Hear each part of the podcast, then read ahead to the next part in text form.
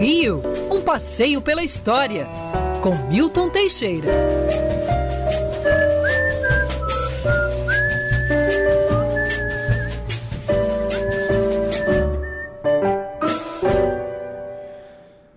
A sua trilha, professor Milton Teixeira, é maravilhosa. Eu adoro, rapaz. Sabia? Às vezes eu fico com vontade até de ficar repetindo, de botar mais uma vez, porque esse pianinho é sensacional. Grande professor Milton Teixeira, mas tem que ser, porque tem que abrir uma coluna para um brilhantismo tão grande como do professor Milton Teixeira, tem que ser algo à altura, professor. Bom dia.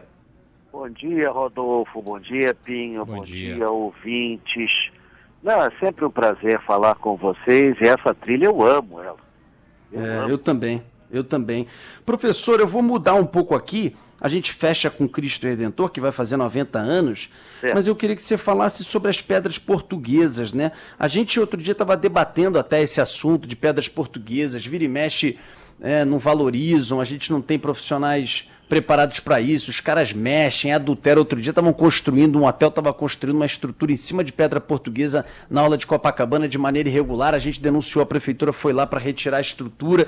Conta um pouco dessa história das pedras portuguesas que tem tão a ver com o Rio de Janeiro, os calçadões de Burlemax, aquelas ondas que a gente tem nas praias.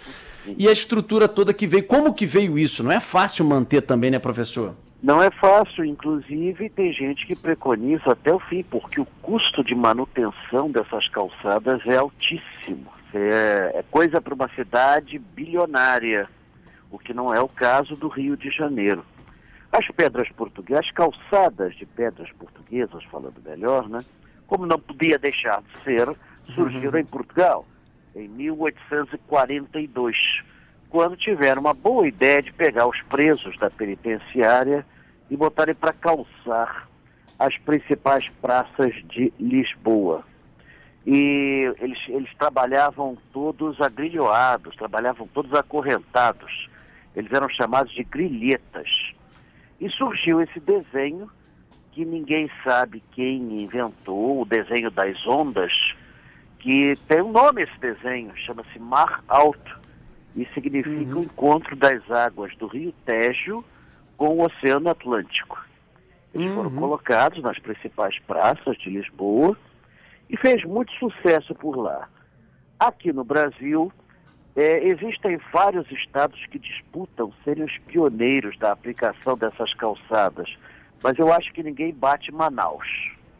Manaus, é. em volta do teatro, eles fizeram a calçada e está lá até hoje. É lindo, né? Oi? É lindo, né, professor? Ali é maravilhoso também e é, e é muito bem preservado. É um desenho original português. Aqui no Rio de Janeiro, a remodelação começou por volta de 1905, quando era prefeito Francisco Pereira Passos.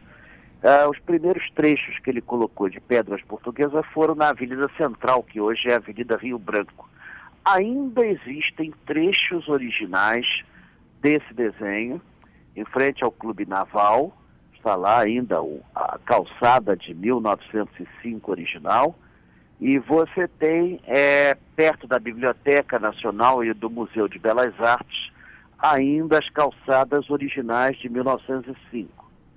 Posteriormente, Paulo de Fronten, quando ampliou a Avenida Atlântica, em 1919, fez toda a Avenida Atlântica com aquele mosaico de ondas.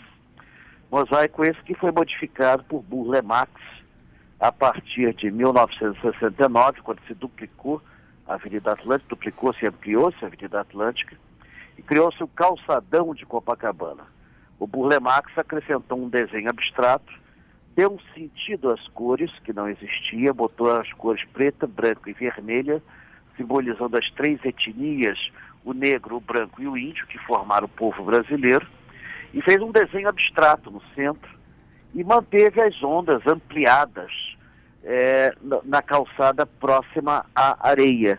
O objetivo do Burle Marx era fazer um mega hiper mosaico que até hoje, desde 1969 até hoje, é considerado o maior do mundo, e ele era para ser visto do alto, principalmente do alto. A ideia era que os aviões, quando chegassem ao Rio de Janeiro, passassem próximo ao calçadão para que os turistas pudessem ver.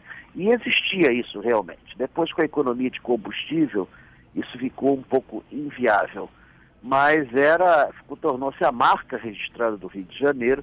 Depois surgiram outros desenhos criados pelo Burle Marx. Em épocas mais próximas de nós, já no século XXI, mandaram vir calceteiros portugueses para ensinar aos brasileiros a técnica. Agora, as pedras já não são portuguesas desde a época do Pereira Passos. Né? Uhum, no é início, é elas realmente vinham de Portugal, mas logo, logo foram feitas aqui. O calcário e o basalto, que são as principais, assim, que estão em todas as nossas calçadas. A pedra portuguesa ela tem um inconveniente muito grande. Ela é muito, como eu disse, é uma calçada cara e muito delicada. Se uma pedra sai, as do lado começam a sair, porque elas não são cimentadas.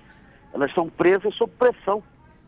Uhum. Então, é um troço assim que é, tem mais a ver com Suíça do que propriamente com o Rio de Janeiro.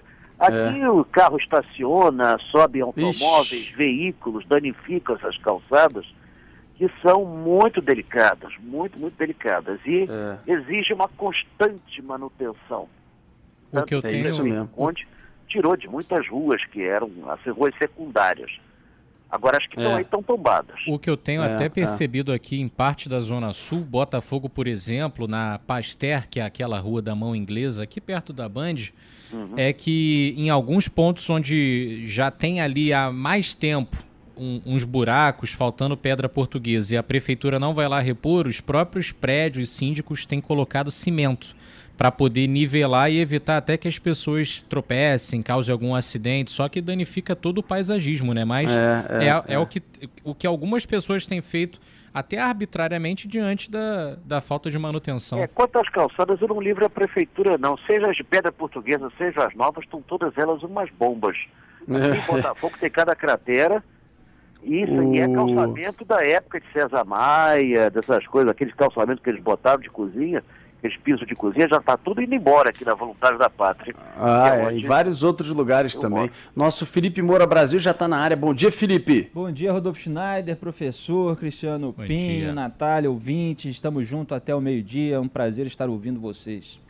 E o Felipe, que é um admirador como todos os cariocas, de uma das novas sete maravilhas do mundo, que é o Cristo Redentor, quer saber um pouco mais, professor, já que vamos completar 90 anos, nove décadas de Cristo. E olha, o Felipe, eu te convido a assistir as reportagens especiais que a Mariana Procópio preparou. Que coisa linda! Ela faz o que a gente chama de passagem, o momento que a Mariana aparece na reportagem, de dentro da cabeça da estátua do Cristo Redentor, com um drone que sai dela e começa a voar no entorno do Cristo Redentor, assim, mostrar o Rio de Janeiro. É um negócio de arrepiar para contar a uhum. história. É um negócio assim, lindo, lindo, lindo. Está imperdível. Semana que vem, no nosso Jornal da Band, às 7h20 da noite.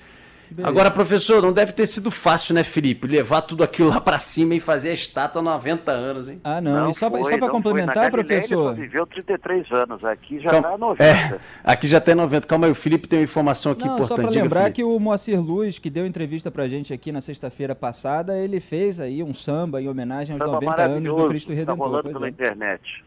Que beleza. Diga, professor, conta essa história para gente então. Não, e, e, tem mais. Eu, olha, tudo que a emissora está me chamando para falar do Cristo. A Band está precisando se mobilizar, viu? É verdade. Não chamaram? Vai tomar puxão de orelha Ainda aqui dentro, não, mas professor. outras emissoras aí estão querendo aí que eu fale e tudo mais. A gente mas socializa, não tem problema não.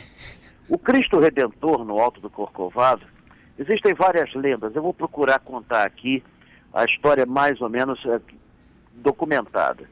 É, diz que em 1860 um padre salesiano ele teve a ideia de fazer uma estátua do Cristo no alto do Corcovado, padre Pierre-Marie Bos. E ele levou a ideia à princesa Isabel, que adorou a ideia, mas não fez absolutamente nada, porque o, o, o império estava falido, não tinha dinheiro para essas coisas, e o pior, o acesso à época ao Corcovado era complicado. É, não existia o, tre, o, estava ainda nos seus primórdios, só vai ser inaugurado em 1884. Em 1860 não tinha trenzinho nenhum. Então era uma escalada, era um troço complicado.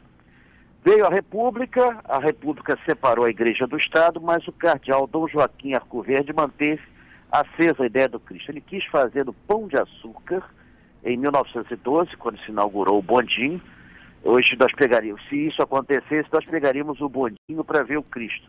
Mas isso não aconteceu, não houve um acordo. Depois, em 18, ele pensou no Morro de Santo Antônio, ainda bem que não saiu, porque o Morro de Santo Antônio nem existe mais. Aí, em 1920, o, o presidente Epitácio Pessoa doou o cocoruto do Corcovado à Arquidiocese do Rio de Janeiro para fazer a estátua, que era para marcar os 100 anos da independência do Brasil. Foi feito um concurso público, venceu um arquiteto brasileiro, Heitor da Silva Costa, projeto muito estranho, no Cristo Segurando o Mundo, que, claro, os cariocas chamaram desde então de Cristo da Bola. Nem o arquiteto gostou muito do seu próprio projeto. Quando o Roquete Pinto botou lá em cima uma antena de rádio, ele olhando a antena, ele teve a ideia de fazer o Cristo de braços abertos. O projeto foi feito, contou com o apoio de um pintor, Carlos Oso, da época não tinha computador para fazer o Cristo em várias épocas do ano, em várias insolações, e resolveu-se fazer o Cristo em concreto armado. É interessante que foi feita uma coleta nacional, não sei por que se chamou Semana do Cristo, mas durou 11 anos e juntou-se tanto dinheiro que dava para fazer até o Cristo de bronze, mas não quiseram fazer de bronze com medo que depois viesse o comunismo e mandasse fundir tudo. É, do jeito que está hoje aqui no Rio, se fizessem de bronze, estavam tentando furtar o Cristo Redentor para vender em ferro velho. Não, né? e na época estavam fundindo as estátuas de bronze na Rússia, né? Então o cardeal ficou com receio disso. Resolveu se fazer de concreto, foi levado a, ao escritório de Cacuo, na França, para ser calculado 1.150 toneladas, e aproveitando a presença lá, o Heitor da Silva Costa, ele modernizou o projeto, ele estava ocorrendo a exposição sobre o estilo Art Deco, que é o primeiro, o primeiro estilo moderno que surgiu na arte. Ele viu as estátuas Art Deco, gostou muito do desenho, simplificou o desenho do Cristo. Isso foi fantástico, né? Porque a estátua tem 90 anos e não envelheceu. Ele lá também vendo um chafariz coberto de mosaico, teve a ideia de fazer o Cristo coberto de mosaico e contratou um escultor francês, Paul Landowski, para fazer o rosto e as mãos da estátua. Essa foi a contribuição francesa. Falam muita besteira aí nas emissoras, dizendo que a França patrocinou. A França não patrocinou nada, pelo, muito pelo contrário, tudo foi pago com o bom e velho dinheiro brasileiro. Levadas as maquetes para São Gonçalo, lá elas foram passadas para o concreto e atravessaram a Baía de Guanabara de barca e chegaram, foram levadas de caminhão até a, até a estação do Corcovado e subiram pelo trem. O Cristo foi montado, acredite se quiser, de cima para baixo. De cima para baixo, da cabeça para o pé. Foram construídos três postes gigantescos, com dois deles cruzados, fazendo a cruz, e todas as peças foram fixadas nesse conjunto. Uma coisa bem moderna, um Lego bem moderno. Só a cabeça são 50 pedaços. Tudo em concreto armado. Todo ele foi revestido de pedra-sabão em homenagem a um aleijadinho, que em 1930 ia completar 200 anos de nascido. E era para ser sido inaugurado em 1930, mas a Revolução do Vargas atrasou a inauguração em um ano. Foi inaugurado no dia da padroeira, Nossa Senhora Conceição Aparecida, dia 12 de outubro de 31, pelo cardeal Leme, com a presença do presidente Getúlio Vargas, que causou muito constrangimento. Getúlio era ateu, né? Então, o cardeal fez um discurso metendo a ronca no governo Vargas. Vargas foi muito político e não respondeu e fez um discurso neutro, muito tranquilo, e salvou os festejos do dia. É, foi contratado o cientista Marconi para iluminar o Cristo, ele fez todo o maquinário, acionou lá da Itália e, olha, na hora não funcionou nada. Aqui hum. foi um soldado brasileiro que puxou a chave e ligou a luz do Cristo na noite de 12 de outubro. E olha, ele logo se tornou assim um marco referencial, foi copiado no planeta Terra inteiro, até no Brasil. Só o Heitor da Silva Costa fez 36 Cristos espalhados por todo o Brasil. E cada cidade assim tem uma réplica do Cristo Redentor.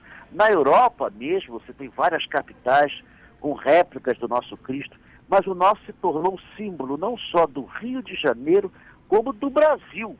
Quando mostram o Cristo Redentor, o planeta inteiro sabe que é o Brasil. Em 2007 foi escolhido como uma das sete maravilhas do mundo moderno e foi figura importante para que o Rio se tornasse patrimônio cultural da humanidade. O Cristo Redentor tem uma capela na base, é rezado semanalmente, missa ali pelo Padre Omar, capela de Nossa Senhora Aparecida. E a ideia é que o povo pudesse visitar o interior da estátua, mas isso nunca foi possível porque nunca fizeram um acesso viável. Eu já é. estive dentro do Cristo, mas na época eu era magrinho, magrinho, magrinho. Hum. Hoje, se eu fosse com é o peso que eu estou lá, eu estaria incorporado à estátua. O Gilmar Ferreira, assim como outros é. ouvintes, lembram quando o nosso carequinha Boixá também subiu. falar. É verdade, ele foi o braço. Ah, ele era magrinho, lá. ele passava fácil. É, eu, eu, fui junto há 20 com anos ele, atrás eu era magrinho, eu entrei dentro do Cristo fácil, fácil. Levei 750 teias de areia junto comigo. É, é, uma beleza. É uma beleza e você tem até um coração feito ali para dentro, uma escada por Sim, dentro da estátua, é uma coisa de lindíssima. na época para minha namorada e fiquei 11 anos com ela. Viu, professor? Durou 11 pelo menos. Professor querido, um abraço para você até semana que vem. Um abraço, estou indo para a Feira de Laranjeiras. Boa. E amanhã na Feira da Praça 15, está lá o grupo de choro que está, nós, nós contratamos, está maravilhoso. Do Ronaldo que da beleza. Conceição, nosso ouvinte. Arrebenta lá, professor. Sambe tá muito, um abraço. Todo. Obrigado. Obrigado por tudo. Um abraço. Prazer é nosso.